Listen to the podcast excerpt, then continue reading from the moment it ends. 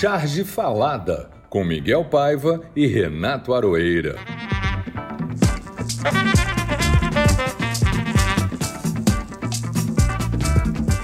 Olá, pessoal.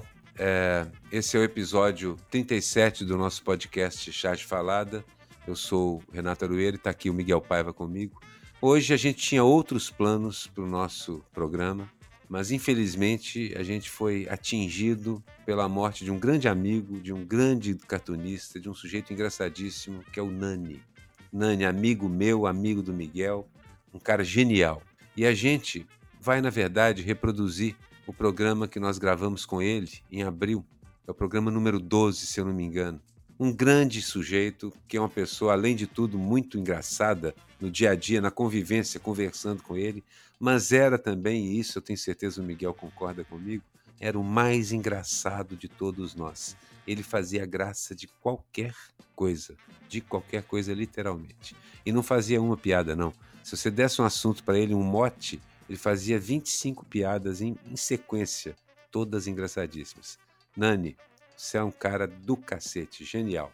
Uma pena isso que aconteceu. Miguel. É, a gente é, é extremamente triste essa coisa que vem acontecendo né, né, no nosso país, com os nossos amigos, principalmente. Eu tinha até separado uma charge do Nani muito engraçada para a gente apresentar no Charge 37, que nós íamos entrevistar o Bier. O Bier está sendo adiado mais uma vez é, é, para a semana que vem, justamente por causa disso, porque nós não tínhamos nem, nem condições de fazer um programa no dia da morte do Nani. Quer dizer, então, é, ele vai ser devidamente homenageado, ele, é, o Ota, é, o Mariano, eu acho que merece a gente fazer um programa especial em homenagem a esses cartunistas queridos todos que estão partindo antes do tempo, certamente. E o Nani, eu, a, gente, a gente conversava e ele, e ele se auto-ironizava muito, dizia, dizendo mesmo que ele era um, um cara cheio de comorbidades, entendeu? Ele tinha feito dois, dois ou três transplantes de fígado que eu, que eu não sabia. Quer dizer, então você vê o humor dele, ele não conseguia passar isso, era uma coisa que a gente não, não sabia. Eu fiquei sabendo hoje, porque ele era uma pessoa tão divertida e as histórias que ele, que ele contou nesse episódio que nós gravamos com ele e vamos reproduzir aqui são realmente fantásticas. Então é um, uma tristeza e um prazer estar de novo com o Nani.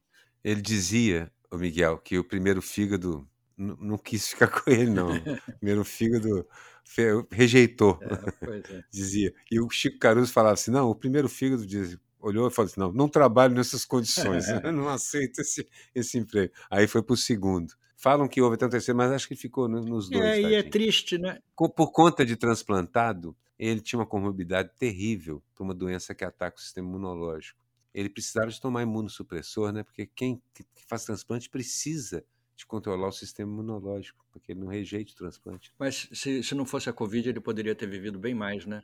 Poderia, muito tempo, né? Ele estava em ótimo estado, a gente conversava com ele, ele adorava viver, estava em excelente estado e continuava engraçadíssimo. A Covid fez isso. E aí a gente sabe a quem culpar, inclusive.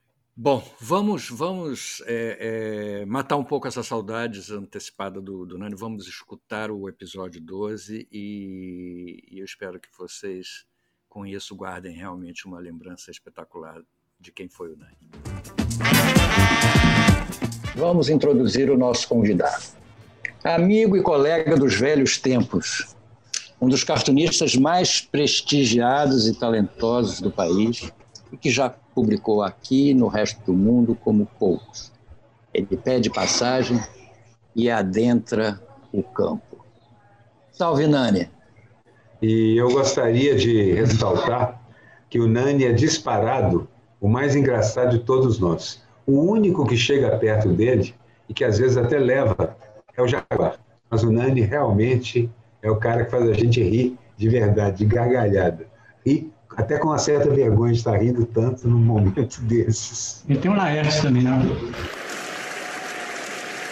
Eu acho que, que a charge tem, tem essa importância, principalmente agora, né, com esse momento que nós vivemos, tão trágico em várias cores, mas eu acho que a charge também ela é entretenimento. Então eu tento fazer uma charge que, que é engraçado também, entendeu? Então você passa o recado, mas a pessoa também se diverte, porque aquele mecanismo que eles usavam muito em publicidade, que você, tem que abrir a guarda para eu uso um pouco isso. Na medida que o cara ri, a mensagem já foi também. Então, eu acho que é importante também ter essa parte de entretenimento. Então, atualmente, eu tenho feito muito é, cartoon de humor, de humor pelo humor, só, somente engraçado, porque a pessoa está em casa, pelo menos vai dar uma risada, entendeu? Porque a comunicação, o humor é muito importante, né? Então, o menor caminho entre duas pessoas é o humor. Que a primeira coisa que você quer fazer uma criança comunicar com ela é através do riso, você faz caretas. Então, o riso é fundamental para você passar uma mensagem. Então, eu acho que é importante ser engraçado também. Eu acho que esse é o grande, é a grande qualidade que, a, que o humor desenhado tem, que a charge tem, né? Ele, ele consegue dizer as coisas de uma maneira é, é, sintetizada, rápida, simples, engraçada, cria essa cumplicidade com, com o público, né? E aí dá essa dinâmica muito boa. No site do Nani, onde eu vejo as charges dele, você diz, é, é uma coisa atrás da outra engraçada. Como ele fala, ele fala, faz humor sobre tudo, como ele mesmo disse. Tem coisa que eu nem sabia que nada, e tá lá, engraçado, eu tô rindo, porque o Nani fez um cartoon daqui. Então o Nani tem essa capacidade, ele olha para tudo com essa ideia assim, vou descobrir o que tem de graça naquilo. E costuma achar. O Nani realmente é impressionante. Por isso que eu disse que era o mais engraçado de todos nós. Você vai ver chás de Ilha Deserta, de Bolsonaro, de Corona, de ministro, de político em geral, de coronel, de velho oeste, de tudo. Você imaginar, tem cartoon, tem charge lá no... Essa é uma profissão muito ingrata, né? A gente tem que fazer de tudo, né? No início da minha carreira, é, eu fazia charges sobre todos os temas, todos os jornais queriam charge, porque o Pasquim lançou essa coisa do jornal precisar de, de, de ter uma charge. Eu acho que é fundamental ter charge em jornal. Eu acho que o jornal que não tem charge é um jornal incompleto, entendeu? É um jornal aleijado. Entendeu? Você vê o Estado de São Paulo. Eu nunca comprei muito Estado de São Paulo porque não tem charge, entendeu? Porque eu acho que é fundamental. Eu, há muitos anos, fiz charge para o Estado de São Paulo. Foi um período que o Estado de São Paulo teve charge. Mas logo em seguida parou mesmo. Isso é verdade. Vira, acaba virando um jornal sisudo, né? Um jornal. É. Eles, eles tentaram, puseram o Paulo Caruso, até o Ike esteve por lá também, mas na verdade nunca conseguiram filmar, desde, a, desde que morreu a Hilde, né, que chamava a chargista. Que é, a Hilde, é. é. Que foi por muitos e muitos anos, aí aquela charge, eu nunca entendia muito bem a charge da Hilde, mas tudo bem, estava na chave da Índia, era um espaço bacana. Tá? Acho que era muito novo, talvez. Nani, me diz uma coisa, você só vem a comprovar a minha tese de que o cartoon brasileiro é composto exclusivamente de mineiros. Você é mais um mineiro. Tem bastante. E, né? e vem é, se juntar a essa fileira, entendeu? De cartunistas geniais. Você nasceu aonde? E onde você vive hoje, Nani? Conta pra gente. Estou aqui em Esmeraldas, que é a cidade onde eu nasci e vivi até os 18 anos de idade. Aqui eu, desde os 7 anos de idade, eu vendia jornal na, na rua. E meu pai tinha uma, uma venda que vendia de tudo e ele gostava muito de ler e ele trazia os jornais. E eu via muito os desenhos do Brandão, via Stanislau Ponte Preta e o Cruzeiro eu via muito Milor. E tem uma história muito interessante do Milor que eu via aqueles desenhos do Milor e eu falava assim, uai, eles publicam desenho de criança também, e era aqueles desenhos do Milor, todo colorido, né? Eu achava que era uma criança que desenhava. Eu acompanhava muitas revistas Vamos Rir, umas coisas assim. E tem essas mágicas que acontecem, né? Se mudou para aqui para Esmeralda uma senhora inglesa que parecia Agatha Christie com a família toda, e ela trazia a revista Punch, que é a revista mais antiga de humor que existia, né? Maravilha. Então eu cresci, eu cresci lendo o Punch. Então quando eu cheguei lá no, no Rio, o Jaguar, o Milô, todo mundo achava que eu já estava muito formado, mas eu tinha me formado com o Punch. Mas é verdade, você na realidade sofisticou demais essa sua, essa sua chegada no Rio, porque o Punch, a Punch era uma revista é, que poucas pessoas liam, entendeu? Ele tinha, É, tinha, é. E tinha aquele humor em inglês sofisticadíssimo, entendeu? Então eu acho que você já chegou por cima mesmo, chutando a porta, entendeu? Tendo é, Tinha Sampé, tinha né, André François, né? tinha Ronaldo Silva, tinha essa gente toda lá. Muito bom. Eu, muito bom. Eu, eu desenhava todo dia, eu fazia 40, 50 desenhos por dia. Por isso que eu fiquei treinado assim em fazer com todos os temas, né? Então eu pegava o punch e via lá, cartão de ilha, fazia 50. Cartão de preso, fazia essa carreira de cartunista. Eu fazia desenho sobre tudo, né? Lá quando eu cheguei ao Rio. E cheguei a fazer até para o jornal de filatelista, fazia cartão sobre selo. Eu fui filatelista. E qual é a piada sobre selo que pode ser feita? ah, pode. Sempre tem. O Alan Sieber fala que eu já fiz todos os cartoons do mundo. Eu falei assim, não, mas sempre vai ter um cartoon de ilha que ninguém fez. Ninguém fez. Mas vou te falar, cartoon sobre selo é mais fácil que você pensa, Miguel. Pensa é, só, você tem que lamber um lado. Se você tem que lamber um lado, você já tem 50 piadas. Ah, já pronto. Pronto, só aí já, já foi. ô, Nani, me diz uma coisa, aí Esmeralda, o que, que se faz? Tem, tem, muito, tem muita venda, muito bar para tomar cachaça e comprar doce de leite? É, tem umas histórias boas de bar aqui. Tem, tem uma que é o bar do Juvenal, que o neto atendia. E aí meu cunhado, o Anselmo, é, chegou lá e falou, Neto, dá uma cachaça aí. Aí o Neto botou uma cachaça para ele, tomou uma cachaça, falou assim, ô Neto, mas que cachaça ruim. Aí o neto falou, cachaça é ruim mesmo, gostoso é doce de leite. e eu falo que eu moro numa cidade que tem uma casa, um bar, uma casa, um bar, e o pessoal acha que tem casa demais. e você Mas toma eu... cachaça com doce de leite. Mas e uma eu... dessas casas é a sua, eu acredito. eu nasci aqui e casei com a, com a minha mulher, que é filha do maestro da banda, né? Era, ele já morreu. E ele é, é, tinha fama de, de pé frio. Então toda, toda pessoa que ele visitava morria. Se estava doente, a pessoa estava doente, ele visitava, a pessoa morria.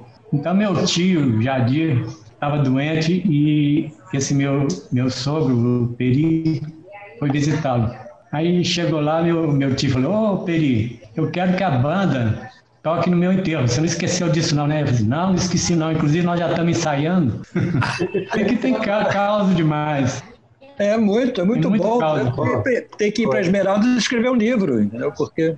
Aqui eu escrevi um livro que chama Os Causos de Esmeralda, que eu conto a história do quando Calbi Peixoto era mais famoso que Roberto Carlos. Ele veio à minha cidade, eu tinha 7, 8 anos. E ele cantou no cinema, que era grande, e depois teve o baile. Depois do baile, ele se engraçou com, com um cara que tinha acabado de sair do exército, chamado Chico Clarião. E no dia seguinte, a cidade acorda com a notícia: Chico Clarião fugiu com o Calbi Peixoto. então eu conto a história do, da fuga de Calbi com, com Chico Clarião. Ô, Nani, muita história. Quantos livros você já fez entre texto e, e desenhos? Sei que você ah, é um recordista. Tem uns desse. 40 livros, 40, 50. Eu tenho muito infantil, né? Eu, tenho, eu faço muito livro infantil também. Então agora parou. Eu, só nessa quarentena eu fiz uns cinco livros infantis. Então está sendo bem rentável. Invejosa. Ô Nani, já que você está com essa produção toda aí na ponta da língua, Escolhe a sua charge, o seu momento narciso. Qual, qual foi a charge que você fez nos últimos tempos e você gostaria de contar para gente? Aruero, você quer fazer uma parte? Queria perguntar para o Nani, antes dele a gente passar para os nossos finalmente, ainda nos prolegômenos, queria é. pedir ao Nani para explicar como é que foi o negócio da Vereda Tropical com a ah, tira que eu acompanho, que eu acompanho há tanto tempo, vi desde que há uma década que eu acompanho, mais de década. Verdade, verdade. A gente tinha anotado aqui para perguntar por que, que acabou. Do, do velhinho, do índio velho. Eu não acompanho muito aquela tia, eu gostava muito, é, gosto eu, muito eu, Quando eu fui para Belo Horizonte, eu conheci o Nilson. O Nilson fazia o Caravela, então ele fazia os índios e tal.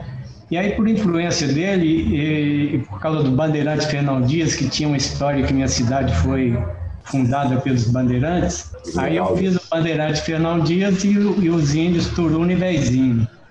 No início, tratava mais do tema do, do índio, da colonização, e aos poucos eu fui perdendo isso, entendeu? Aí fui fazendo tira com todos os assuntos né, que possíveis. É igual Laerte perdeu também a mão com, com os piratas, o Angeli também perdeu. Você, você acaba perdendo aquela matriz e, e indo para outros caminhos, né? Então é, não a mão, mas a, mas a matriz mesmo, né? A mão continuou, é. porque as tiras são ótimas e engraçadíssimas. É, eu fiz durante, desde 74, né? Então, que não desde 73 que eu fui para o Rio de Janeiro e eu fazia lá a Fernão Dias, se chamava Fernão Dias, depois virou Vereda Tropical no Jornal do Brasil. Aí já tem, eu devo ter feito mais de 50 mil tiros. Porque... Acredito. É, que é muito, é o que eu fazia todo dia, né? Então, assim, é, são sete tiros por semana, 365 por ano, quer dizer, 40 Aí você pensa assim, em 10 anos você fez 3.600, 700 tiros. Em 20 anos, 7 mil, 8 mil tiras. Isso sem contar as vezes em que você faz mais de uma por dia, porque acontece também no trabalho normalmente. É, então deve Aliás, mais de 15, 15 mil é, tiras. 15 mil tiras. Se você contar seus desenhos como um todo. Aliás, foi bom você lembrar do Nilson, é um cara que nós vamos chamar aqui para fazer o podcast. Verdade. Assim Verdade. que a gente conseguir colocar ele diante de uma tecnologia dessas que faça isso. Eu ia te perguntar por que você parou de fazer a vereda tropical, é isso que a gente queria saber. Eu publicava, na época, publiquei em 17 jornais. Que o, o Rick, na época que o Ziraldo foi da Funarte, ele, ele lançou o nosso syndicate, né? Então distribuía tiras para o Brasil inteiro. Então eu cheguei a ter 17 jornais que publicavam minha tira.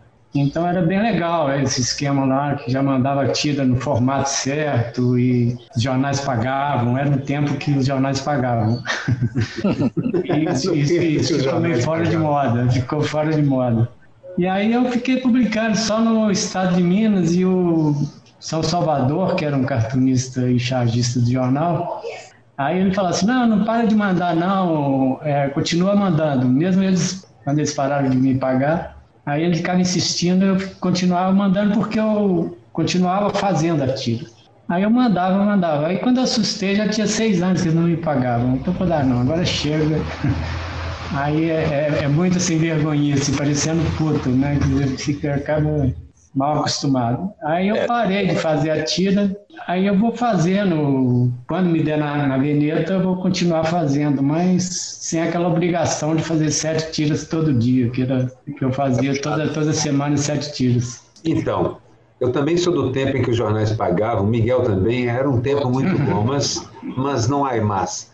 E aí eu é. queria que a gente já começasse a atacar o nosso podcast aqui hoje, com o Nani, se quiser começando a charge que ele, como você estava propondo antes, Miguel, a charge que, que ele, é. dele mesmo que ele gostaria de mostrar agora no nosso momento Narciso.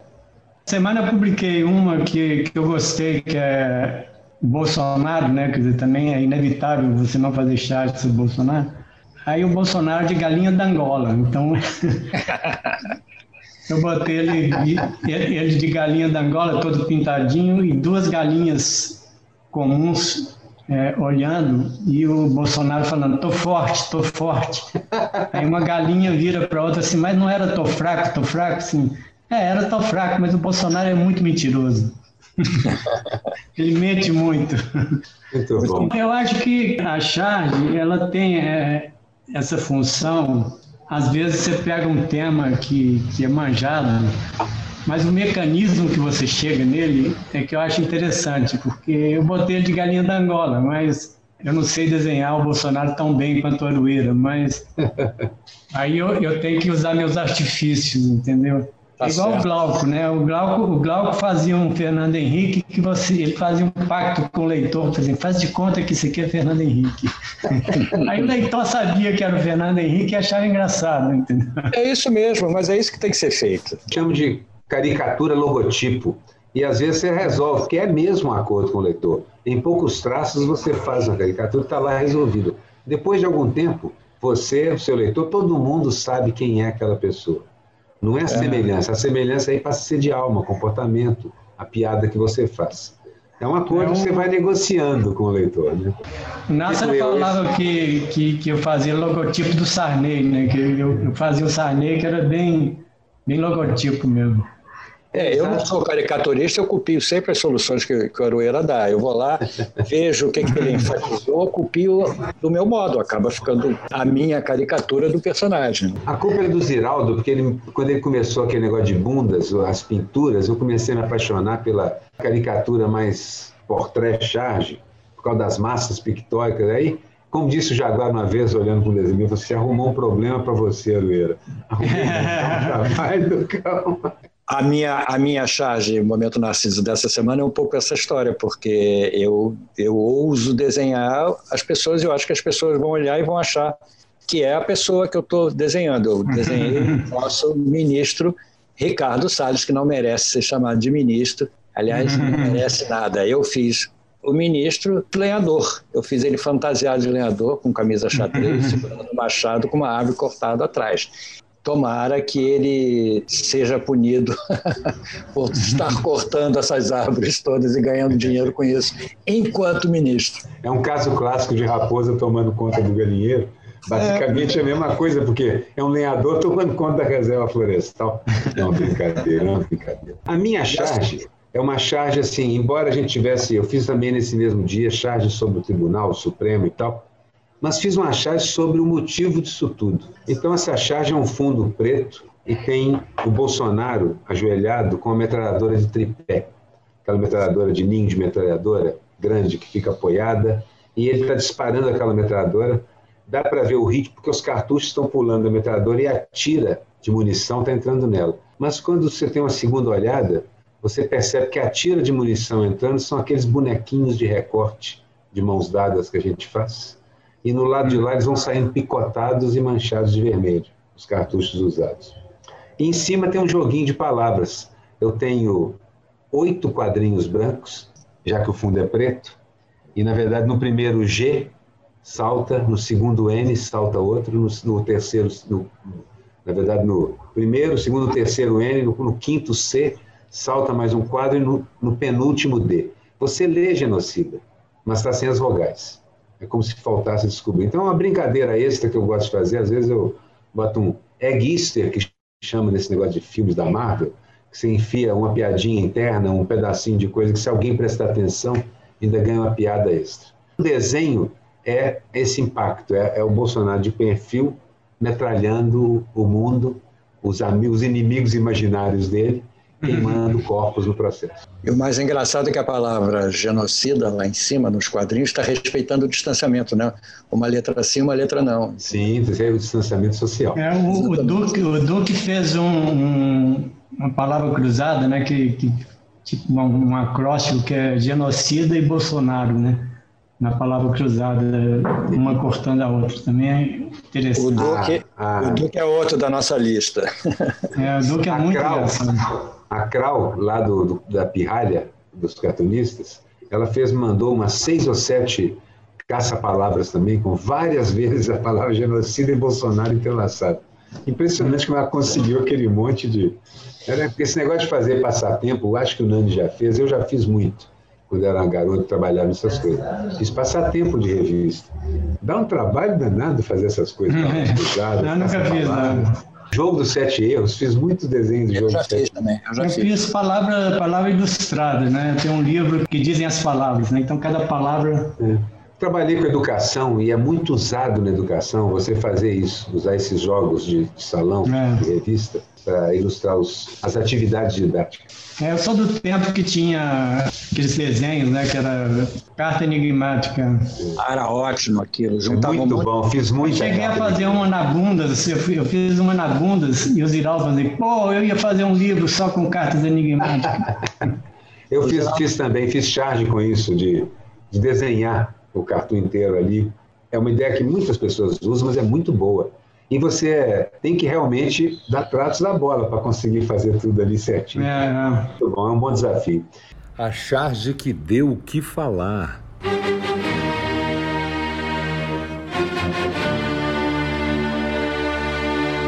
Aquela charge que, que eu vi, o Miguel, coleguinha. você, o coleguinha viu e, putz, eu queria ter feito.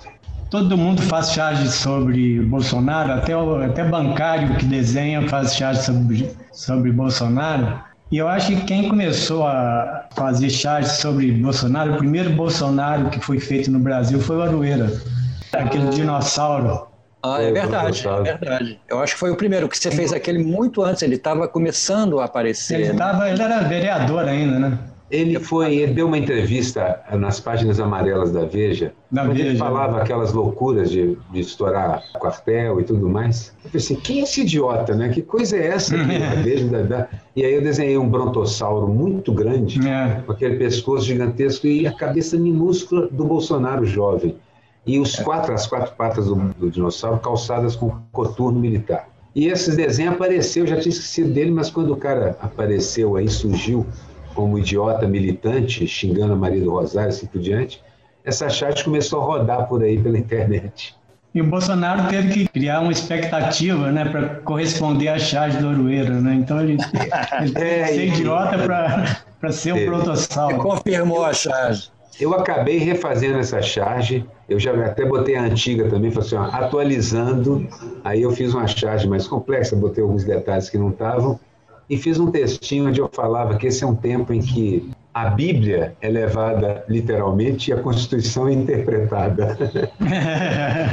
Verdade, é um achado. Essa frase é um achado.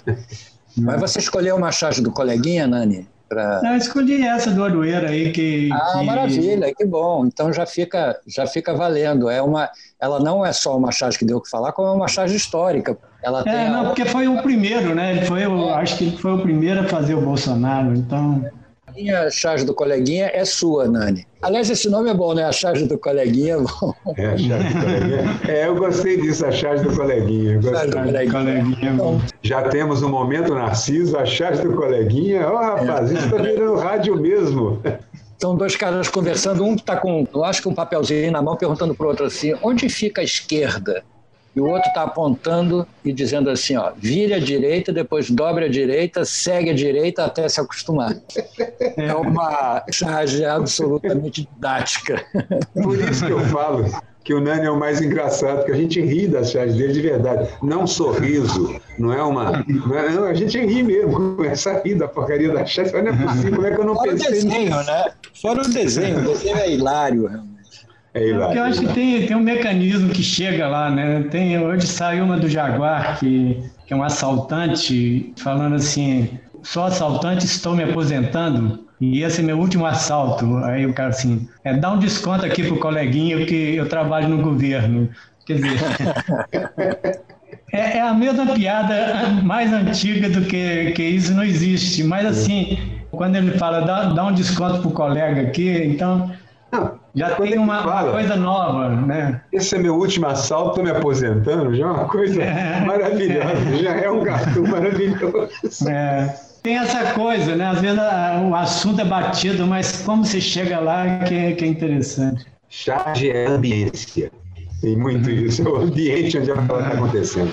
A minha charge, olha, eu tentei escolher uma só, mas a charge mais, que eu mais vi, a que mais deu o que falar, foi de até um amigo meu, que é o Kevin Callahan, é um americano, que já apareceu outras vezes aqui, eu mesmo trouxe, mas essa apareceu no clipping do Vilas e em vários lugares diferentes. E ele desenhou o Bolsonaro, você vê o Bolsonaro chegando no The Economist, que é onde ele publica. É o Bolsonaro, um desenho do Bolsonaro segurando a própria cabeça nas mãos, o pescoço está vazio. A cabeça está com a tampa aberta, enquanto um monstro, que é uma caveira, com, com, e na cabeça as pontas do vírus, vai enchendo com aquela galão de gasolina escrito ignorância, obstinação, tem várias ao pé dele, orgulho absurdo, estupidez.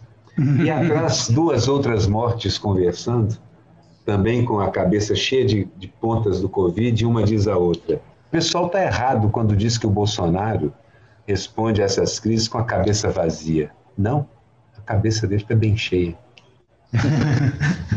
É muito bom. Eles são. O humor inglês é uma coisa. É uma coisa É americano ele, né? Assim, É, americano, é você falou que republicano, economista, eu achei que ele era É, inglês. mas Mas enfim, é né? publicado no Economista, é aquele humor bem inglês preciso. Quero ressaltar que o desenho dele lembra aquele do Levine, com bastante achúria, muita sombra, ele desenha máquinas complexas que funcionam, você pode seguir as engrenagens. Tem um daqueles desenhos que você fica um tempão curtindo o detalhinho ali. Mas é um trabalho. e a outra charge que eu escolhi, eu não consegui escolher uma só. Muito simples com aquele desenho elegantérrimo da Laerte. Dois desenhos. Num deles, pessoas vestidas de roupa de médico levando, correndo uma pessoa para dentro de uma UTI. A porta aberta, UTI. E na outra ponta, uma porta aberta também com as palavras CPI, a letra CPI em cima, e as pessoas de terno levando o Bolsonaro. Dá para ver que é o Bolsonaro pela faixa presidencial e as mãos uhum. balançando, se recusando a entrar lá para dentro uhum. também. Maravilhosa a charge. Laerte sempre frequenta aqui. Até o, até o Queiroga usou isso, né? o CPI, o ministro da Saúde. Ele deve ter visto a charge. Deve ter visto. E você escolheu também duas, Aroeira, para charge histórica. Você tava... É, a charge histórica também não consegui. Uma porque é um nosso cartunista maravilhoso e outra é a Laerte de novo. É, é, quase impossível. Quando eu saio pesquisando, você vai acumulando cartuns e quando você olha, você pegou 12 da Laerte. Impressionante, porque eu vou até começar com essa charge histórica, que é um desenho lindo, foi publicado na Folhinha de São Paulo em 29 de maio de 2010.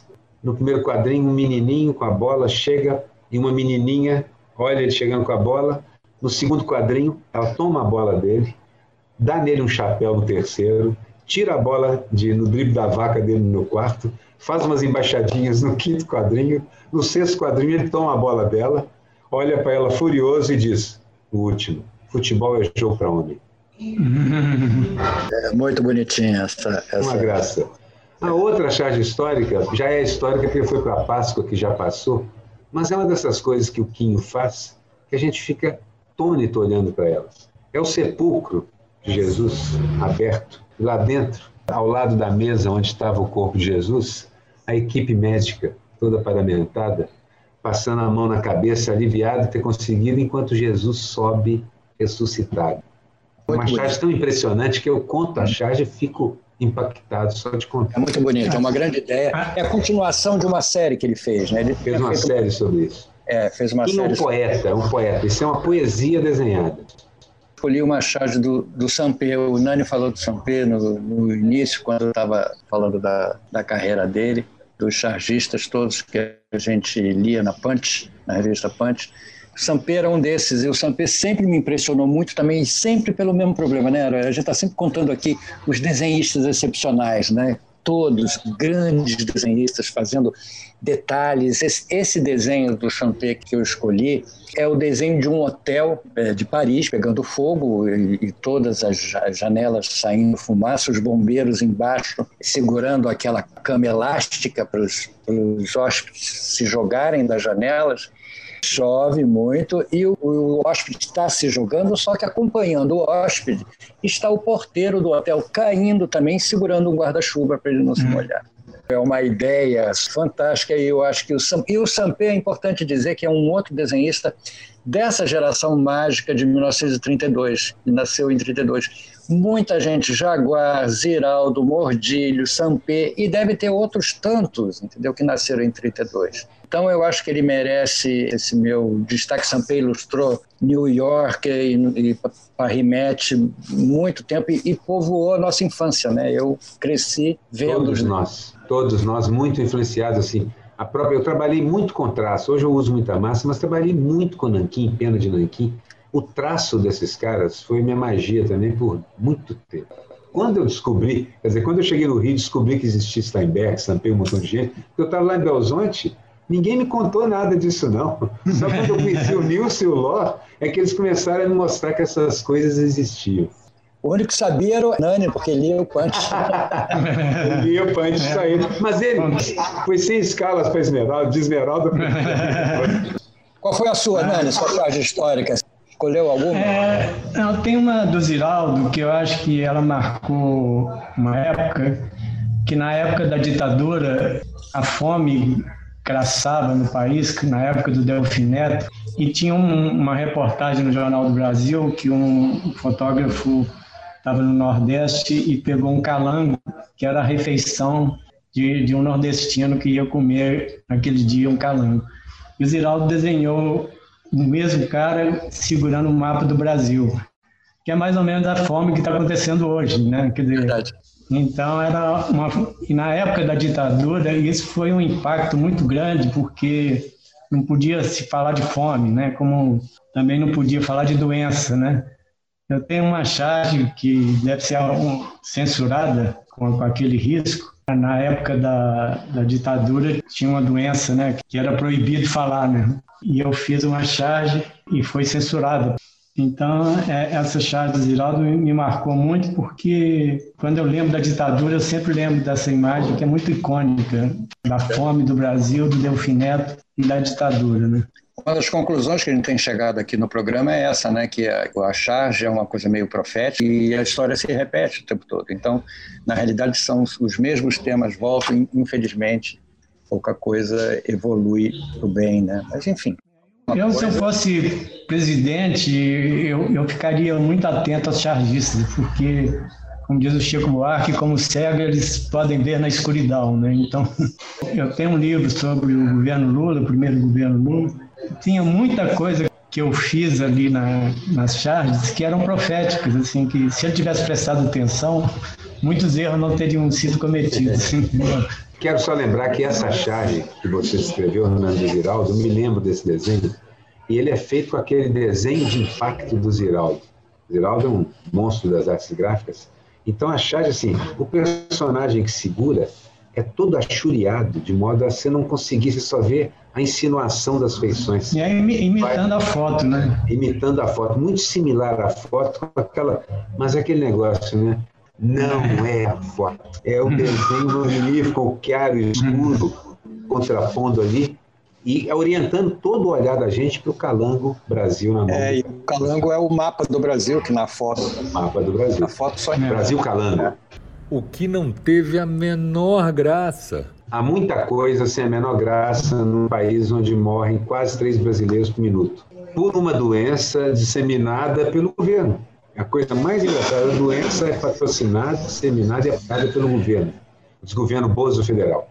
Mas eu vou ficar como, como uma coisa que não teve a menor graça, a do centésima, trigésima, sétima vez que Bolsonaro pediu, convocou e implorou um golpe lá no seu cercadinho.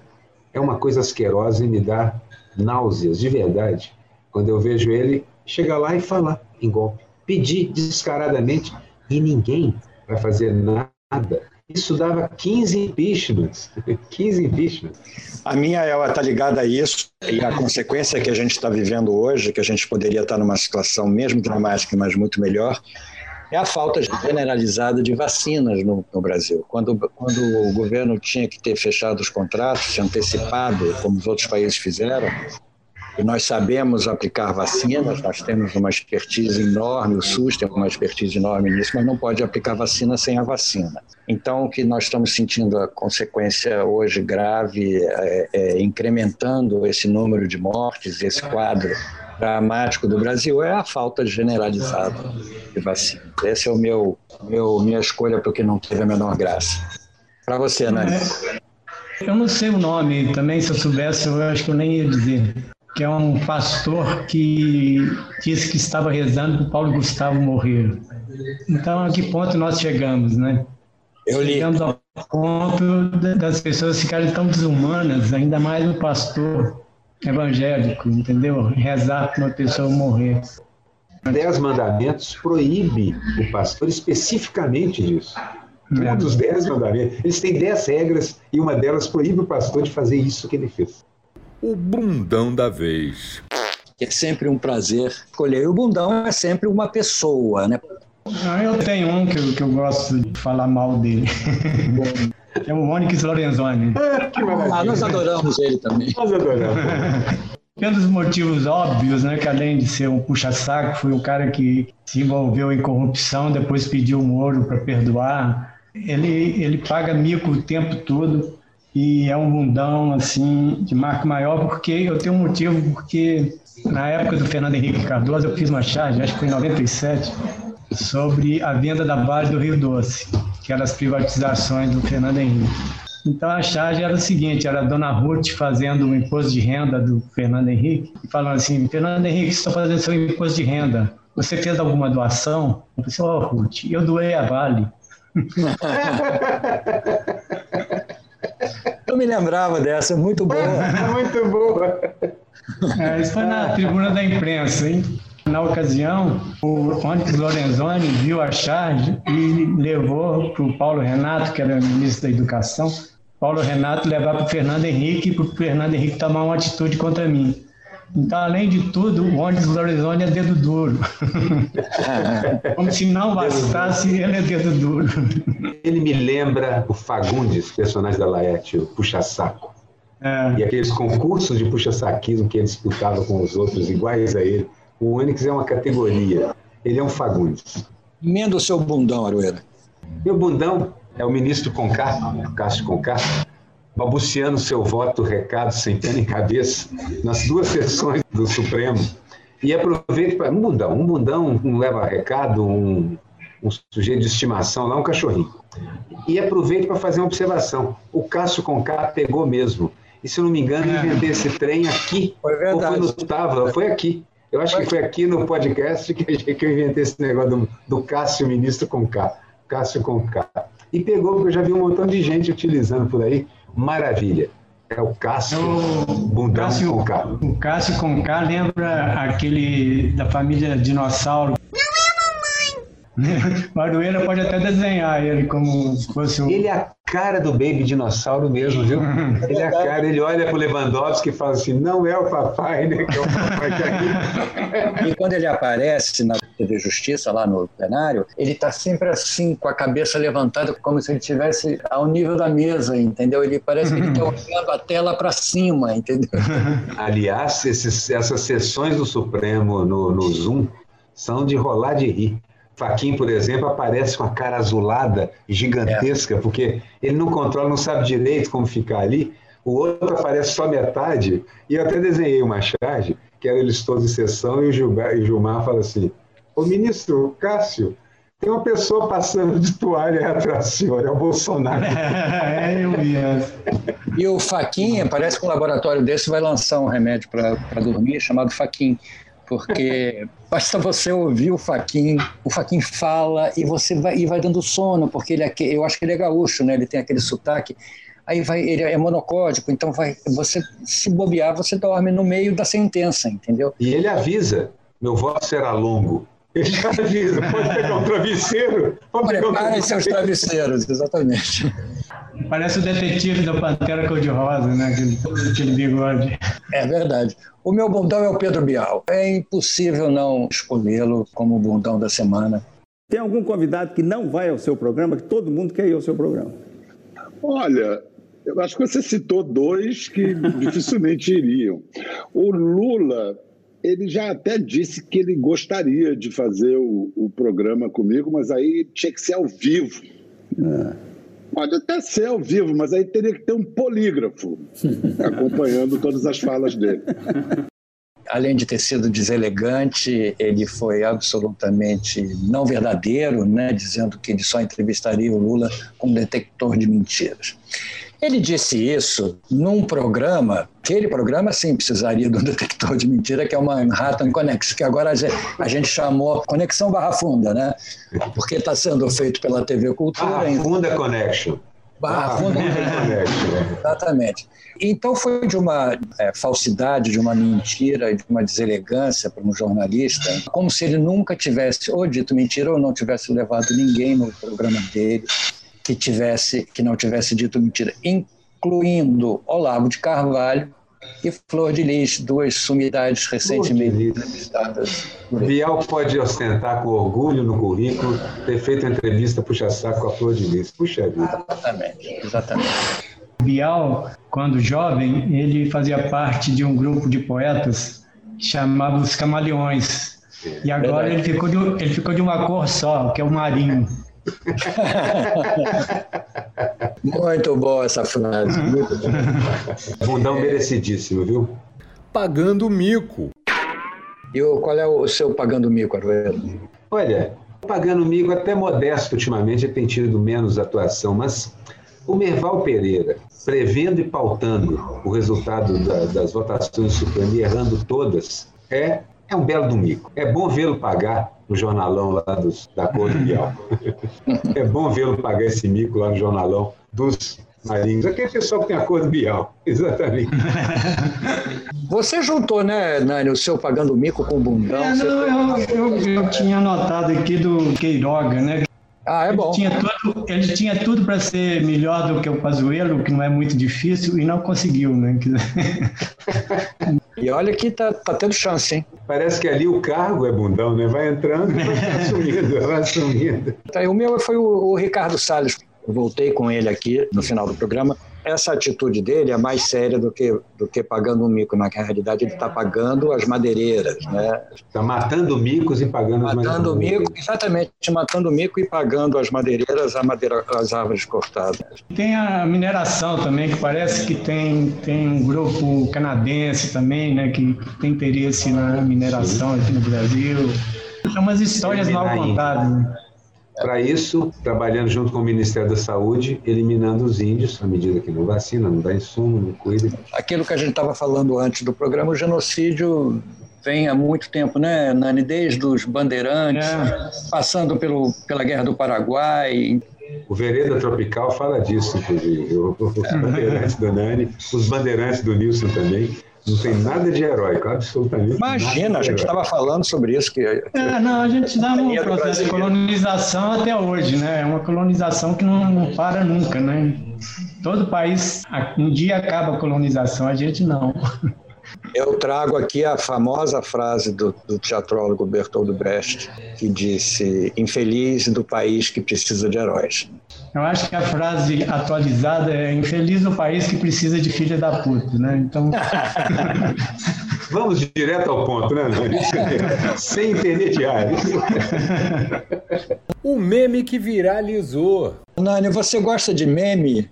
Sim, claro, eu vejo. Peguei um aqui que eu gostei, mas que não é desenhado. É uma frase. Amanhã vai ser a segunda dose do soro dos empresários de Belo Horizonte. Eu vi, é um meme ótimo. Amanhã da segunda dose do soro fisiológico. É. Muito bom, muito bom. Essa história já pagou mico aqui no programa e hoje ganhou o meme também, né? Aroeira, você continua escolhendo duas, mas tudo bem. Não, mas eu, eu, eu, vou, eu vou falar de uma só.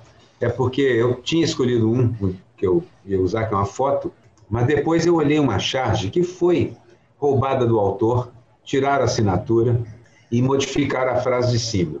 Mas essa frase tem o mesmo sentido, ela se, provavelmente tem o mesmo sentido que tinha a frase original no cartoon. O cartoon é tão óbvio é que virou um meme. É o seguinte, é numa sala de uma mansão, tem um, um homem rico, certamente sentado na cadeirona especial, com os pés em cima do puff, e em volta dele, governantas, uma cozinheira abrindo a porta no fundo, uma governanta subindo a escadaria do fundo com uma, com uma pilha de toalhas, uma, alguém tirando o pó da lareira, o mordomo servindo uma taça de vinho a ele, todos olhando para a televisão. Todos eles, inclusive o, homem sentado na cadeira. O homem sentado na cadeira com uma face de, de raiva e todos os outros, os empregados dele, com um sorriso. E em cima a frase: Lula recuperou seus direitos políticos. Eu não sei qual era a frase original, mas era alguma coisa no mesmo sentido. O que agrada trabalhador não agrada ao patrão e vice-versa. É, do Quino, né? É do Quino esse, esse desenho. Não, né? não, não é do Quino. É de um, um cartunista chamado Bennett também, o desenho original. Não, não é, mas parece Bennett. o Quino, né? Parece o Quino. Eu só estranhei porque a, a, TV, o aparelho de TV é muito moderno. Não é assim, não, não é o Quino. Por, assim, embora é, até as, as, proporções são um pouco diferentes. Você vê que o traço dele é mais. É, verdade, é feito é. mais com pincel e tal. Mas, na verdade, é um, é um cartoon que virou meme, foi roubado do seu dono original e serviu uma outra causa. Já me aconteceu, já mudaram o texto das minhas charts. Às vezes eu odeio o texto que fizeram, às vezes eu gosto. E eu já desisti de correr atrás porque é na internet. Internet, o Gary Larson, aquele cartunista que eu, que eu adoro também, que, é, que ele é muito engraçado, americano, ele, quando começou a internet, todo mundo reproduzia os desenhos dele e ele ficava revoltado. Aí falou assim: Eu só quero que meus meninos voltem para casa, mas não vão voltar nunca, né? Depois que vai para a internet, não volta nunca mais. Não volta nunca mais. O meu meme é, é, um quadro da Mona Lisa e tem uma inserção de um braço de um enfermeiro aplicando vacina no braço ah, dela. É. Eu achei bonitinho, achei que deixa uma mensagem de, de esperança nesse momento tão grave que a gente está vivendo. Eu queria lembrar a todos que esses desenhos, alguns, quase todos que nós citamos aqui, vão estar no nosso, no nosso perfil do Instagram.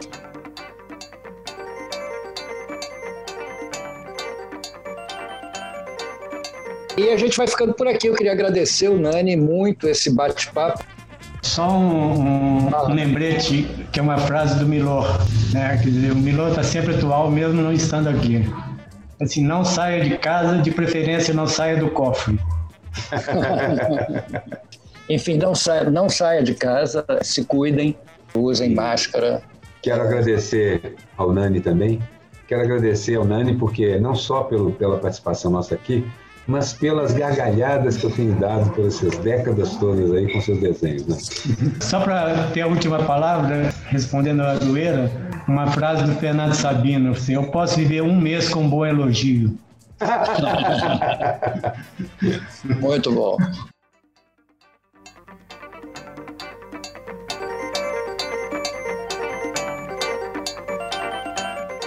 Oi, pessoal. Essa então foi a nossa homenagem ao queridíssimo amigo, ao talentosíssimo cartunista Nani.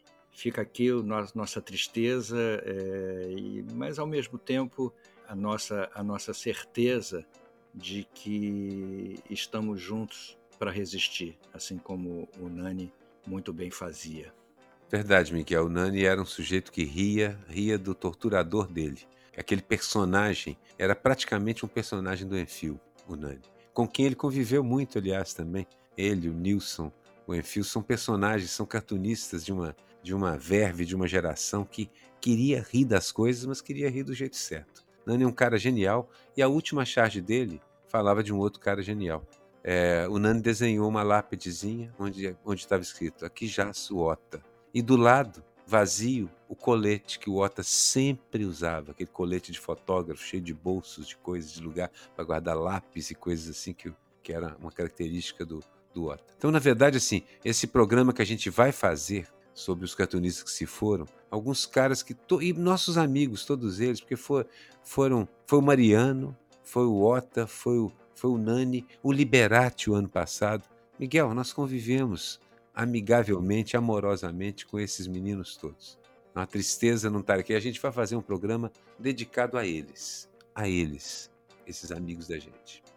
Vamos fazer e vocês vão ficar sabendo. Bom, gente, esse foi tristemente o Charge Falada de número 37. O Charge Falada é uma, uma produção da Rádio Garagem, o estacionamento do seu podcast, e tem a edição final do estúdio Miragem. Até a próxima, gente. Obrigado.